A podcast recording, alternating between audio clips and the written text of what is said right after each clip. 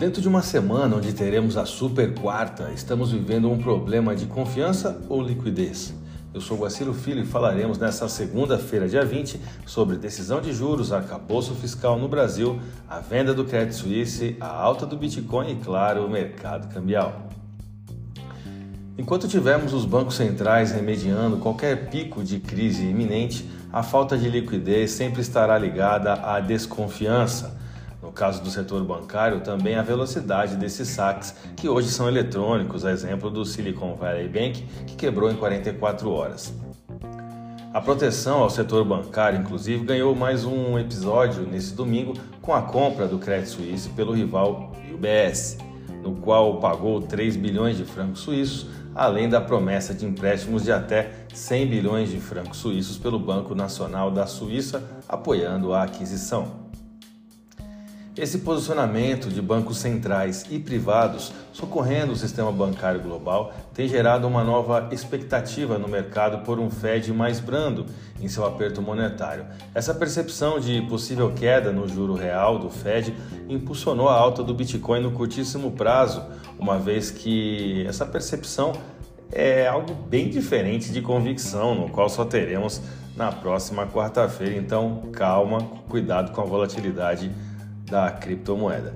O Fed tem uma decisão difícil e dois ângulos de análise distintos, onde a inflação resistente e o mercado de trabalho apertado direcionam a uma política monetária rígida. Contudo, a crise de liquidez bancária pode fazer esses mesmos formuladores de política monetária reverem sua posição que já vem de oito altas de juros consecutivas.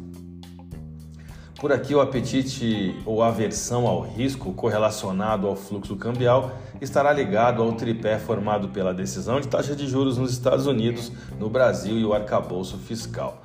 O governo federal terá a atenção dos mercados no tocante à apresentação do arcabouço fiscal, marcado para a próxima reunião do Copom, que começa amanhã, dia 21, e termina na quarta-feira, dia 22, quando o Banco Central divulgará também a decisão da taxa Selic.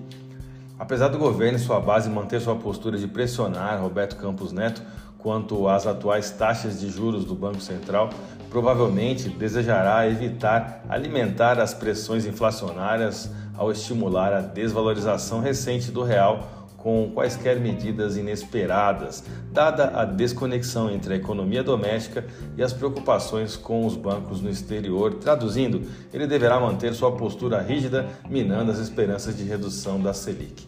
Vamos aos gráficos, eu vou começar pelo dólar.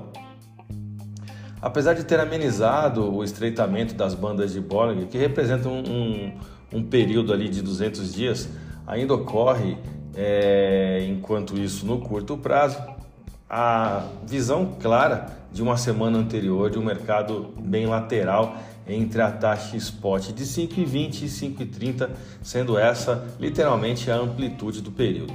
O volume de negócios da última sessão ficou em torno de 123 bilhões de reais em contratos futuros negociados na bolsa brasileira, que é um volume bem baixo, uma variação positiva no dólar à vista de 0,9% com taxa spot de 5,2748. Vamos ao euro.